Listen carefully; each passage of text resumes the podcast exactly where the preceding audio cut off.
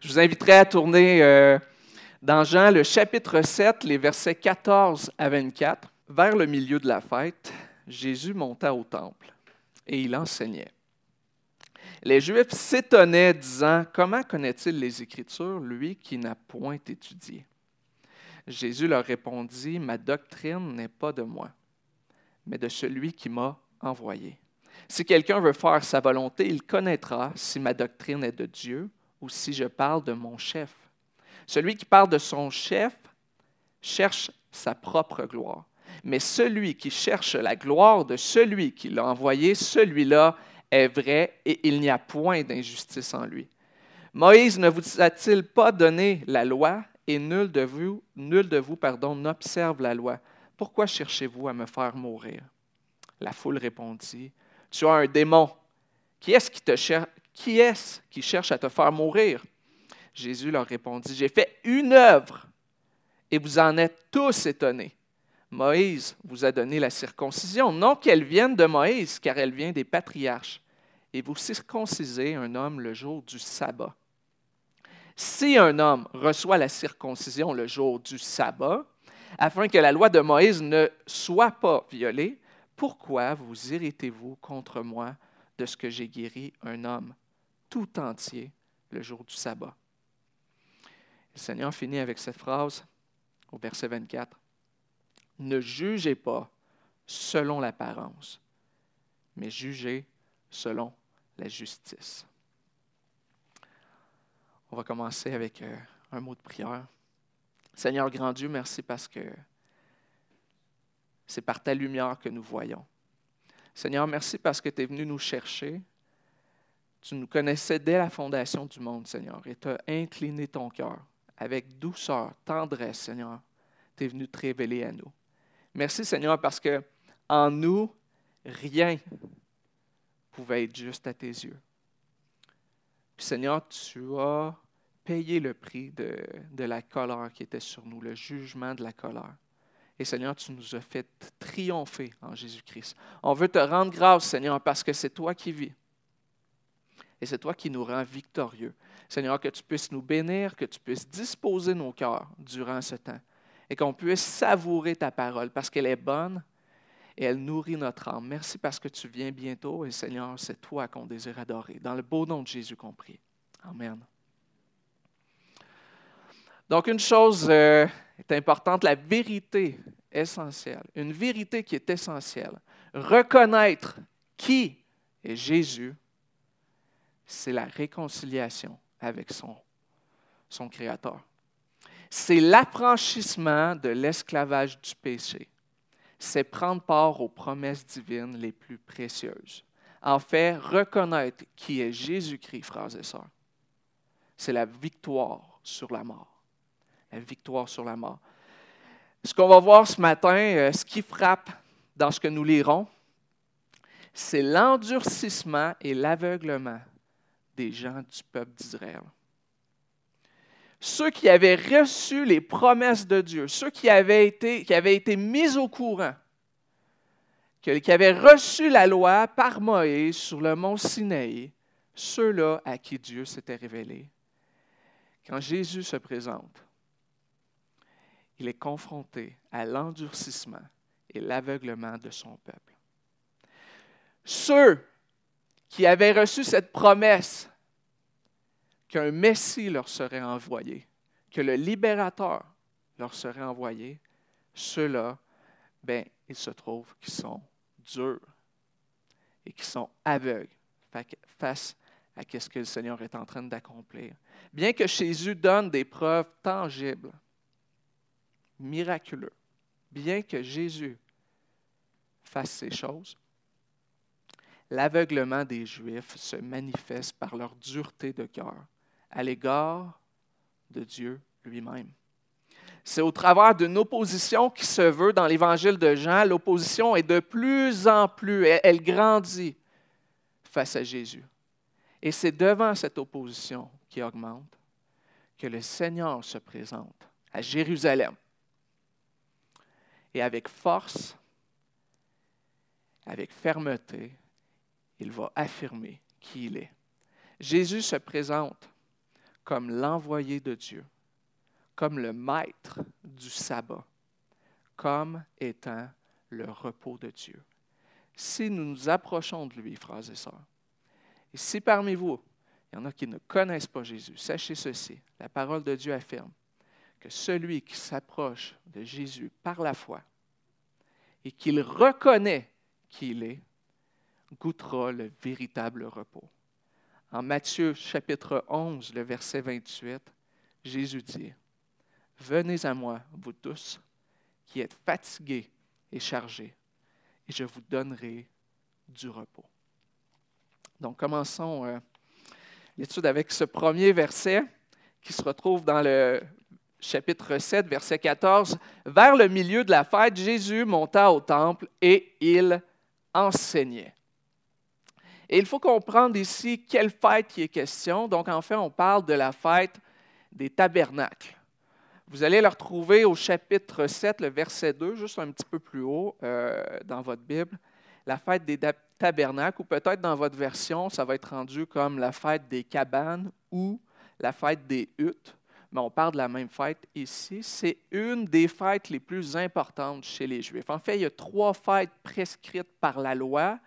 Il y a Pâques, il y a la fête des tabernacles, puis il y a aussi la fête de la Pentecôte. Vous allez retrouver ça dans Exode, euh, le chapitre 23, dans le chapitre 34, puis vous avez dans Deutéronome, le chapitre 16, où on prescrit ces trois fêtes-là officielles. Et ces fêtes-là sont des sortes de fêtes qu'on pourrait dire de pèlerinage, parce qu'en fait, les Juifs d'un peu partout, de la Judée, de la Galilée et d'un peu partout dans la diaspora juive, on pourrait dire, sont invités, en fait, doivent faire le voyage pour se rendre à Jérusalem pour célébrer ces fêtes-là. Donc, quand on parle de la fête des tabernacles, on est dans une fête officielle, importante, qui se déroule non seulement à Jérusalem, le cœur, la capitale du judaïsme, mais se situe au niveau du temple? C'est au temple qu'on va célébrer la présence de Dieu. Donc Jésus est là. Et cette fête-là, la fête des tabernacles, en fait, elle est célébrée encore aujourd'hui chez les Juifs. La fête consiste à habiter dans une petite tente, de là tabernacle ou des huttes. Puis l'objectif, c'est de célébrer comment Dieu a pourvu durant le passage dans le désert. Comment Dieu a pourvu dans le désert. Comme Pâques, bon, célèbre la délivrance de, l'Égypte, ben, ici, la fête des tabernacles, c'est un temps qu'on prend à part pour célébrer la, comment Dieu a pourvu dans le désert au peuple d'Israël. Rappelez-vous, 40 ans dans le désert et Dieu va pourvoir à son peuple dans cette situation. Donc, euh, c'est une fête on, euh, qui va durer environ, c'est à peu près huit jours. Et Jésus se présente au temple, non pas la première journée, ni la deuxième, mais au milieu de la fête. Donc, on peut dire que la fête, ça fait à peu près quatre jours qu'elle a lieu, et Jésus se présente. C'est ce qu'on voit au chapitre, au verset 14. Vers le milieu de la fête, Jésus monta au temple et il enseignait. Il faut comprendre que Jésus arrive en quelque sorte en secret à Jérusalem. Si vous voyez au début, début, chapitre, euh, chapitre 16, les versets 1, 2, ce qu'on voit, c'est que Jésus sait qu'une grande opposition, opposition l'attend. En fait, juste avant, il n'est pas en Judée, il n'est pas à Jérusalem, il est plus haut, au nord, en Galilée. Et il ne descend pas à Jérusalem parce que le verset 1 nous le dit, les Juifs souhaitent le voir mis à mort. Donc Jésus, quand il se présente à Jérusalem, il se présente à Jérusalem, bien, son voyage, il le fait en quelque sorte en secret. Et il sait clairement qu'en se présentant au temple, une grande opposition de, de, de la part des autorités juives l'attend. Ça, pour Jésus, c'est clair. Jésus parcourait la Galilée, verset 1. Jésus parcourait la Galilée car il ne voulait pas séjourner en Judée parce que les Juifs cherchaient à le faire mourir. Donc l'opposition est jusqu'au point de voir Jésus mis à mort. Avant que Jésus paraisse au temple durant la fête, les autorités juives étaient à sa recherche et le nom de Jésus soulevait bien des discussions. Au verset 10, les gens se mettent à parler. Jésus, au début de la fête, il n'est pas là.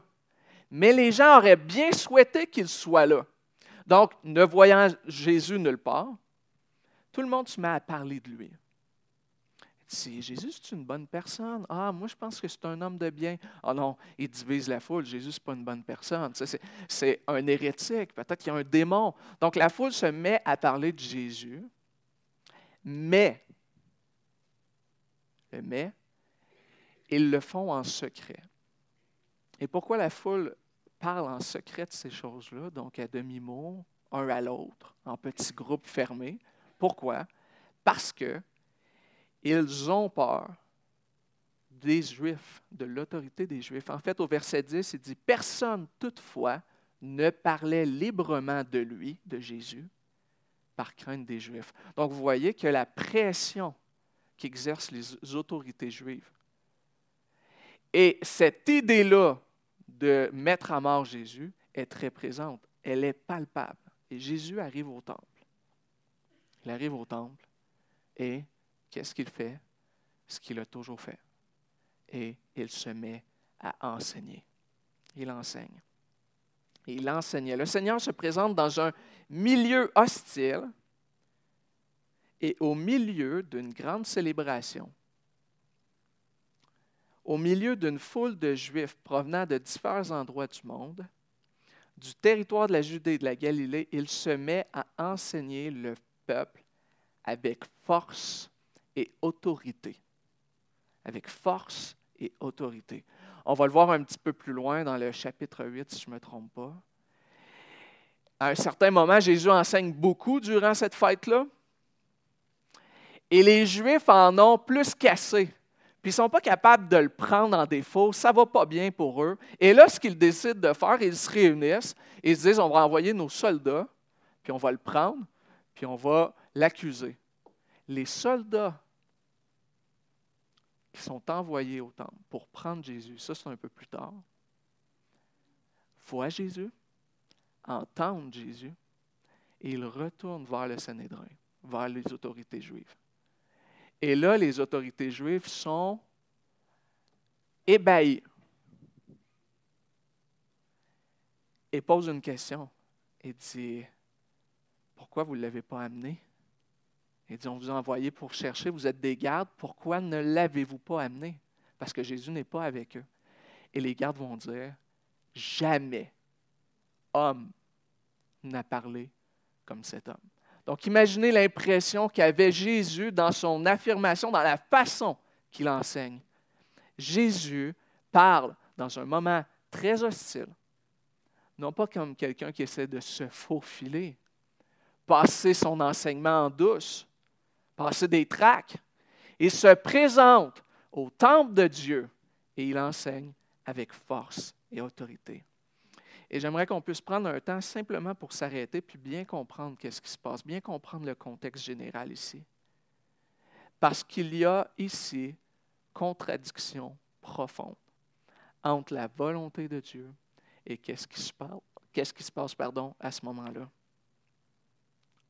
Jésus arrive au temple à une fête prescrite par la loi. Et cette fête-là, comme je l'ai dit un peu plus tôt, servait à célébrer l'assistance de Dieu. L'assistance de Dieu reçue par les enfants d'Israël lors de l'Exode. Un des moments forts, un des moments les plus importants pour la nation d'Israël, c'est ce passage-là, la délivrance d'Égypte et comment Dieu a pourvu euh, durant les 40 ans dans le désert, puis a donné la terre promise. Ça fait partie, ça. C'est au cœur de la tradition juive.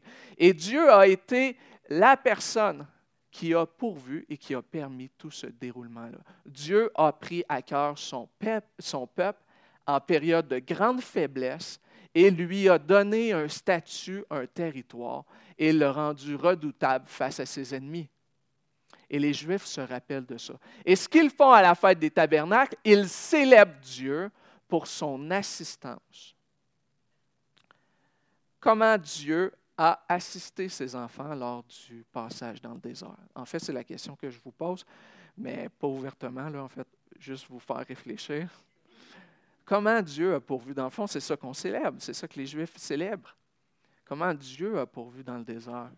Mais de plusieurs façons, puis je suis sûr qu'à l'instant, ceux qui connaissent le récit, il y a des choses qui vont venir à votre esprit, que ce soit cette nuée dans les cieux que Dieu envoyait pour diriger son peuple dans le désert. Il les dirigeait.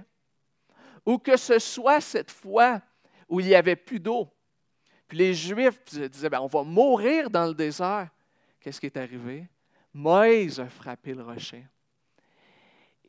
Fleuves, ça s'est mis à couler à torrent.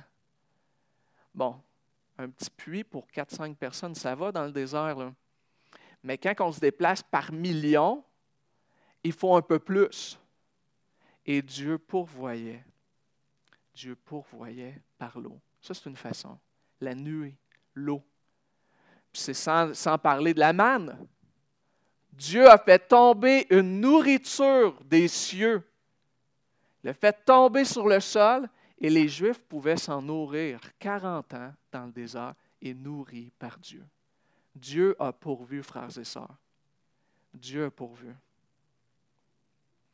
Et là, la question que je voudrais amener, puis creuser un petit peu en profondeur, c'est que dans le temple, à ce moment-là, il y a plus. Il y a plus que ces choses-là. Et c'est ce que l'évangile de Jean nous révèle. On a parlé du pain, de la manne. Dans Exode chapitre 16, c'est ce qu'on parle, la manne descendue des cieux. La manne qui veut dire qu'est-ce que c'est? Bon, ce pain céleste. Pourtant, frères et sœurs, Jésus révèle d'une manière beaucoup plus glorieuse la fidélité et la grâce de Dieu pour son peuple. À ce moment-là, il est plus que la célébration des, tabernacles. Il est plus. Il est écrit, dans, on retrouve dans Jean chapitre 6. Chapitre 6, les versets 45 à 51, je ne vous ferai pas tout l'historique, mais Jésus est à quelques jours de célébrer la Pâque.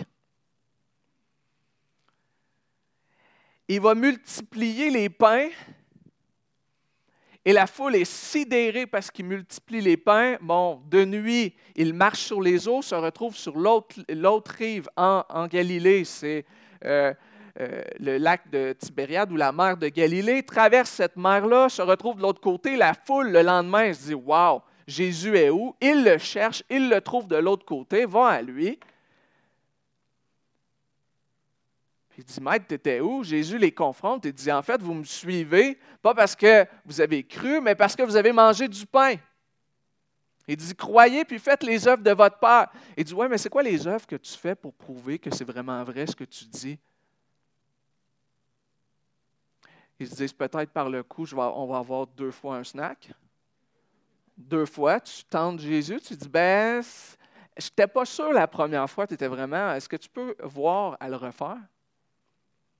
Et Jésus reprend, reprend la foule. au verset 45, il dit, Il est écrit dans les prophètes, ils seront tous enseignés de Dieu. Ainsi, quiconque a entendu le Père a reçu son enseignement, vient à moi. C'est que nul n'a vu le Père, sinon celui qui vient de Dieu. Celui-là a vu le Père. En vérité, en vérité, je vous le dis, celui qui croit en moi a la vie éternelle. Je suis le pain de vie. Vos pères ont mangé la manne dans le désert. Et qu'est-ce qui leur est arrivé à vos pères? Ils sont morts. C'est ici le pain qui descend du ciel, afin que celui qui mange ne meure point. Je suis le pain vivant qui est descendu du ciel si quelqu'un mange de ce pain, voilà une promesse extraordinaire. Il vivra éternellement. Donc je reprends. Pourtant, Jésus, à la fête des tabernacles, arrive au temple de Dieu Et il représente plus que cette manne qui était tombée du temps dans le désert. Autre point, on a parlé de l'eau, cette eau qui sort du rocher. Phénomène extraordinaire.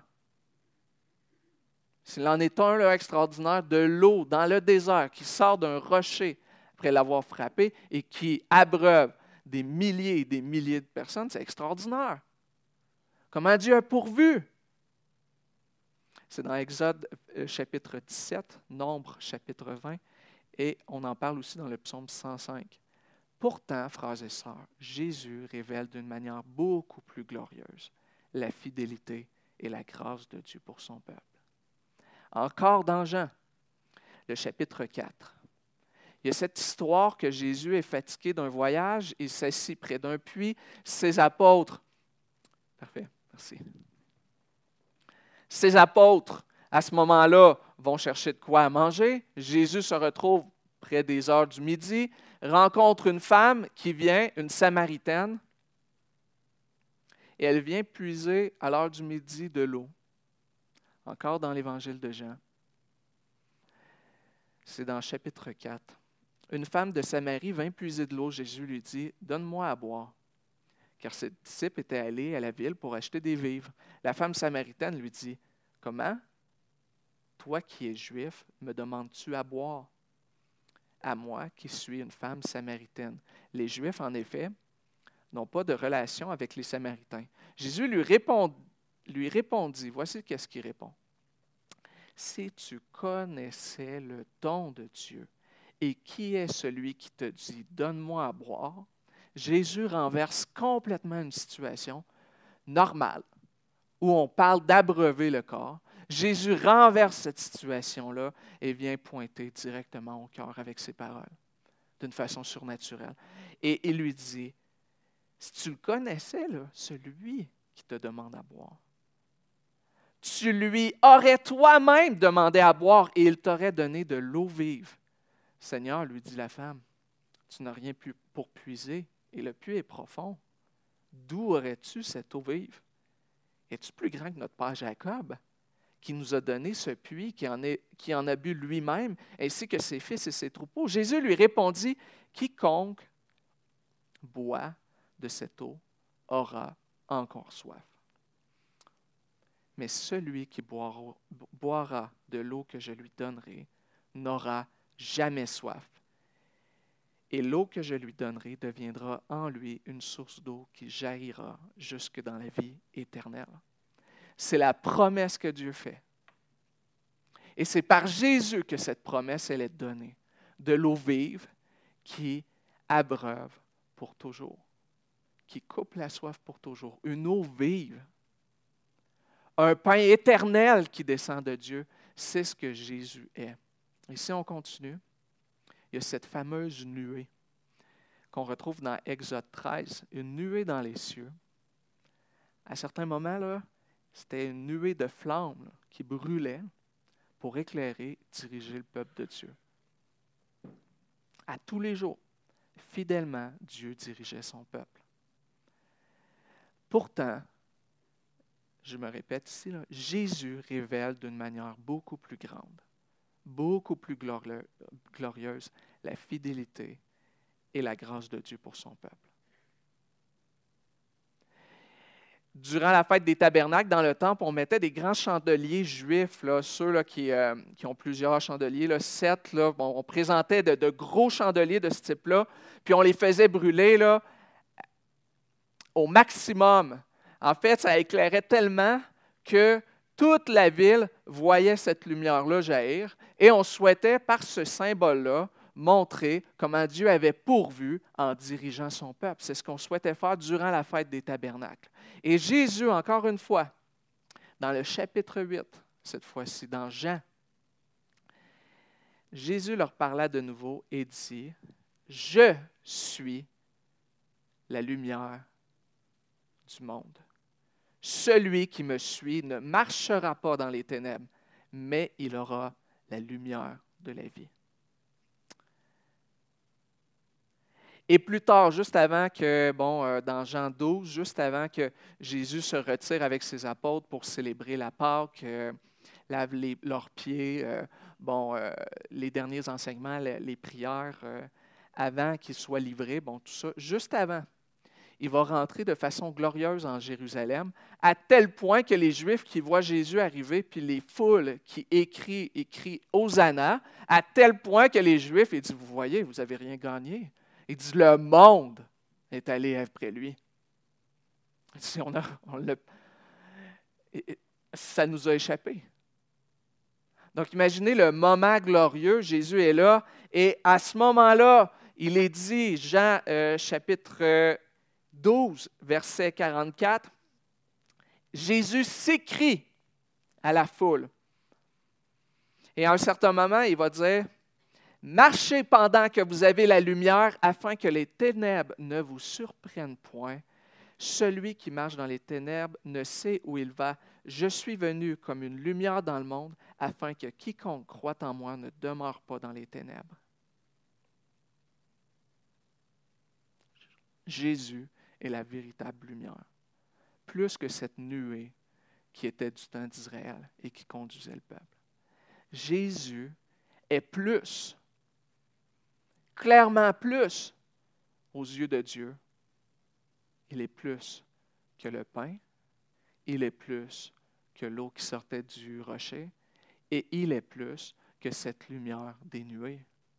Jésus est en toutes choses beaucoup plus grand. Donc je reviens à notre texte, Jésus qui enseigne à la foule au temple, on est dans le chapitre 7. Jésus arrive au temple en représentant beaucoup plus que la célébration des tabernacles. Sa présence à Jérusalem est le point culminant de la bonté de Dieu envers l'humanité. Non seulement envers le peuple d'Israël, mais envers l'humanité. Il est le point culminant que Dieu s'est montré fidèle envers Abraham, envers Jacob, envers tous les descendants, envers tous les Hébreux. Dieu s'est montré fidèle il a accompli sa parole. Et Jésus est ce point culminant et Dieu l'offre et le présente à son peuple comme étant la perle rare. Il le présente à son peuple. Et c'est dans ce contexte-là, Dieu a les yeux rivés sur son Fils qui se présente au temple. Il est l'envoyé euh, de Dieu. Et on a dans Matthieu chapitre 3, je, trouve important ce verset, mais il dit, versets 16 et 17, Jésus dès qu'il sortit de l'eau une fois baptisé, au début de l'évangile de, Matthieu, dès que Jésus eut été baptisé, il sortit de l'eau. Et voici les cieux s'ouvrir, et il vit l'Esprit de Dieu descendre comme une colombe et venir sur lui. Et voici une voix fit entendre des cieux ces paroles. Celui-ci est mon Fils bien-aimé, en qui j'ai mis toute, toute mon affection. Jésus n'est pas seulement un signe du temps d'Israël dans le désert. Il est tout ce que Dieu a de plus précieux. Il est la révélation totale de la divinité. L'affection de Dieu est sans borne pour son Fils, sans borne. Pourtant, et là, c'est là que je veux amener votre attention, frères et sœurs, pourtant, Jésus arrive à Jérusalem, la ville sainte. Sainte, mise à part pour un service, un culte rendu au Dieu unique, le Dieu éternel, le seul vrai Dieu. Une ville mise à part, la sainte ville, Jérusalem. Il n'arrive pas à n'importe où, il arrive au cœur de cette ville, dans le temple construit en l'honneur de Dieu lui-même. Et Jésus arrive dans ce temple, dans cette ville, en Judée. Il arrive là comme un étranger. À tel point que la foule ne parle pas de lui ouvertement pour ne pas scandaliser. Par crainte des Juifs. Par crainte des Juifs, ceux-là qui attendent le retour, ceux-là qui attendent les promesses de Dieu. Et cette parole-là vient nous révéler, en fait, de façon évidente, ce que l'apôtre Jean disait au tout début de l'Évangile. Chapitre 1, les versets 10 à 13. Elle était dans le monde, parlant de la parole de Dieu. Elle était dans le monde, et le monde a été fait par elle. Et le monde ne l'a point connue. Elle est venue chez les siens. Elle est venue chez les siens et les siens ne l'ont point reçue. Donc Jésus, l'apôtre Jean, qu'est-ce qu'il nous présente ici, nous révèle d'une façon intense cette opposition-là où on voit notre Seigneur Jésus enseigner et vivre cette opposition. Je vais continuer avec le verset 15. Donc, on, vient de voir le verset 14. Euh, Dieu voulant, j'aimerais pouvoir continuer avec tout le passage qu'on a lu euh, ce matin. On va aller avec le prochain euh, passage. Les Juifs s'étonnaient, disant Comment connaît-il les Écritures, lui qui n'a point étudié? Intéressant, parce que quand on étudie, on a besoin d'être sous la tutelle d'un mentor, de quelqu'un qui va nous enseigner. En fait, ce qu'on apprend, on l'apprend de quelqu'un d'autre. Ça ne vient pas comme ça simplement. Donc, pour apprendre les Écritures à l'époque, euh, les Juifs n'ont pas euh, le manuscrit entre les mains. Ce sont des gros parchemins et ces parchemins-là, on en retrouve dans les synagogues et on en fait la lecture, on les chante et c'est comme ça qu'on mémorise les textes sacrés. Mais ils ne sont pas accessibles. Donc en fait, pour être capable de connaître les Écritures de Dieu, ben, il faut être en mesure d'avoir accès à ces gros parchemins-là où on retrouve la loi de Dieu et il faut être enseigné. Et à Jérusalem, c'est la meilleure place c'est la sommité. Les têtes dirigeantes, les têtes pensantes de la religion juive se retrouvent à Jérusalem. Et c'est là que les grands maîtres se retrouvent. Et là, tous les Juifs qui sont là, puis qui sont euh, connaissants, érudits, se disent, celui-là, il nous dit rien. Y a-tu été avec tel maître? Y a-tu avec tel? D'où lui vient cette connaissance-là? Et ils ne sont pas vraiment en train d'écouter le message que Jésus est en train de donner. Ils ne sont pas frappés par l'enseignement de Jésus. Ils sont frappés par un fait. Comment Jésus peut-il connaître les Écritures, lui qui n'a pas enseigné? C'est la réaction qui est soulignée. On ne sait pas qu'est-ce que Jésus est en train d'enseigner précisément à ce moment-là mais les Juifs sont impressionnés. Ils disent, ils s'étonnaient, s'étonnaient, disant, voyons, s'étonnaient, disant, comment connaît-il les Écritures, lui qui n'a point étudié? D'où vient-il? Et en plus, il vient de Galilée. Jésus avait un, accent galiléen du nord. C'est en Galilée, pas grand-chose. Il n'y a pas de, gens instruits qui sortent vraiment de là.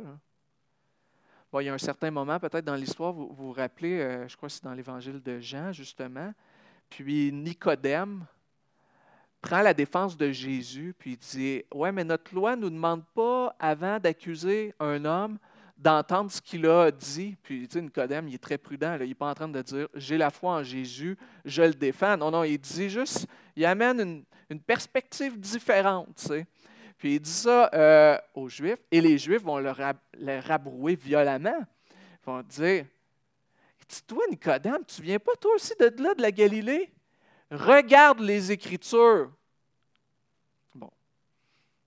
Regarde les Écritures, puis tu vas voir qu'il n'y a pas de prophète qui sort de Galilée. Il n'y a rien qui se passe là-bas. Donc, quand Jésus arrive avec son accent galiléen, puis qu'il enseigne, il dit, il dit toutes ces choses-là, d'où il les a appris, d'où il les a étudiées? Verset 16, la réponse de Jésus, elle est d'ordre surnaturel. Jésus leur répondit, Ma doctrine n'est pas de moi, mais de celui qui m'a envoyé. Dieu a envoyé ce jour-là, à la fête des tabernacles, a envoyé ce qu'il a de plus précieux. Il avait envoyé, frères et sœurs, des prophètes par le passé pour instruire, pour enseigner son peuple. Plusieurs d'entre eux ont été... Euh, il y a eu de l'opposition aussi. Mais à ce moment, Dieu met le comble à son amour et envoie son Fils unique, son bien précieux. Et Jésus dit clairement aux Juifs d'où il sait ces choses. Et là, il y a quelque chose de surnaturel extraordinaire. Jésus s'adresse aux Juifs qui l'écoutent, il constate, il voit leur étonnement, il entend leur questionnement et sa réponse est sans faille, elle est directe. Ma doctrine, c'est-à-dire mon enseignement, n'est pas de moi. Jésus n'amène pas son enseignement puis sa propre initiative. Il n'est pas là pour trouver quelque chose d'intéressant à dire aux Juifs. Il n'est pas là pour se faire publier un livre du jour avec des stratégies, puis comment lire la Bible en quatre étapes. Il n'est pas en train de se mettre de l'avant. Il dit en fait, moi, j'amène rien de nouveau. Tout ce que je vous dis, c'est du copier-coller de celui qui m'envoie. Elle provient de celui qui l'a envoyé. La version Semeur va dire J'ai tout reçu de celui qui m'a envoyé. Il n'a rien appris sur la terre par les hommes, il l'a tout appris de Dieu. Jésus ne cherche pas à se mettre en valeur. En fait, c'est humblement qu'il se présente. Il dit, s'il enseigne, en fait, Jésus n'est pas au temple pour ses intérêts personnels. Bon, je pense que c'est assez clair. Il sait que ce n'est pas stratégique d'aller en plein milieu d'une foule qui l'attendent et que certains veulent sa mise à mort. C'est peut-être pas le meilleur endroit, mais Jésus n'est pas en train de se soucier de qu'est-ce qu'il fait. Il n'est pas en train de se soucier d'une stratégie. Il n'est pas en train de sauver sa vie et il n'est pas en train de se mettre en valeur. Il est en train d'accomplir parfaitement la volonté de son Père. Frères et sœurs, il y a quelque chose d'extraordinaire dans la vie de notre Seigneur qui doit inspirer chacun de nos jours. Accomplir profondément et parfaitement la volonté de notre Père. Mon Père travaille et je travaille. C'est ce que le Seigneur a dit. Frères et sœurs, le Seigneur Jésus veut sauver des âmes encore aujourd'hui. Et il nous a donné cette parole, cette parole qui sanctifie, qui touche les cœurs, qui agit puissamment, qui renverse, comme notre frère le disait, ce cœur de pierre, il le transforme en cœur de chair. Cette parole-là, il nous l'a confiée aujourd'hui. Et le Seigneur Jésus, à ce moment-là sur la terre, il ne pense pas à lui. Sa seule préoccupation, c'est son amour et son affection pour le Père. Au, euh, chapitre 8, verset 28, 26, euh, Jésus va dire, J'ai beaucoup de choses à dire de vous et à juger en vous, mais celui qui m'a envoyé est vrai, et ce que j'ai entendu de lui, je le dis au monde verset 28, chapitre 8, Jésus leur dit donc, euh, leur dit, quand vous aurez élevé le Fils de l'homme, alors vous connaîtrez que ce que je suis et que je ne fais rien de moi-même, mais que je parle selon ce que le Père m'a enseigné. Selon ce que le Père m'a enseigné. Ce n'est pas quelque chose que Jésus a appris. C'est quelque chose que Jésus s'est vu confier. La parole de Dieu. Et c'est cette parole-là que Jésus vient annoncer avec force euh, au temple. Si quelqu'un veut faire sa volonté, il connaîtra si ma doctrine est de Dieu ou si je parle de mon chef. Je terminerai là-dessus, frères et sœurs. Je terminerai là-dessus et simplement ce que je désire qu'on puisse retenir pour ce matin. Dieu voulant, peut-être qu'on pourra avoir la suite un autre dimanche. Mais le Seigneur arrive au temple avec une opposition qui est très forte, une opposition qui est féroce. Et le Seigneur, notre Seigneur, se présente pas timidement, il se présente avec force. sachant que ce qu'il a à dire lui vient de son Père, lui vient de son Père, et il est la révélation de toute la fidélité, de toute la compassion de Dieu. Il y a quelque chose dans ce moment-là de très précieux. Et si je peux revenir avec l'évangile de Jean, je vais conclure avec ça. Jésus, notre Seigneur, il est venu dans son peuple, chez les siens, et les siens ne l'ont pas reconnu. Mais cette promesse-là vous est faite à nous, à chacun d'entre nous ce matin. Il dit, à celui qui croit en son nom. Attendez un petit peu, je vais juste prendre le... J'irai pas de mémoire. Il dit, mais à tous ceux qui l'ont reçu, à ceux qui croient en son nom, il a donné le pouvoir de devenir enfants de Dieu, lesquels sont nés non du sang, ni de la volonté de la chair, ni de la volonté, de l'homme, mais de Dieu.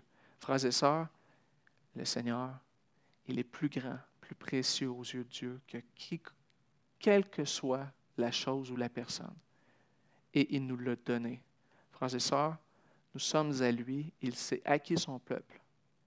Et c'est par la foi qu'on peut se présenter euh, à lui aujourd'hui. Je vais terminer avec un mot de prière. Seigneur grand Dieu, merci parce que ta promesse envers nous, elle est riche. Seigneur, tu t'es présenté à nous, tu t'es fait connaître à ton peuple, et ton peuple ne t'a pas reconnu, mais tu nous as donné la foi, tu as parlé à nos cœurs, puis tu nous as révélé qui tu es. Seigneur, conduis-nous. Conduis-nous comme tes brebis à chaque jour. Fais-nous discerner ta voix. Fais-nous discerner ta volonté. Merci parce que tu es un Dieu de miracles. Merci Seigneur parce que tu t'es offert à nous. Et Seigneur, qu'on puisse en être reconnaissant tous les jours et vivre comme il convient à tes yeux. Merci pour ta bonne parole. Merci pour les évangiles que tu nous as donnés. Puisses-tu bénir cette semaine? Et on désire te célébrer parce que tu mérites la gloire. Dans le nom de Jésus. Amen.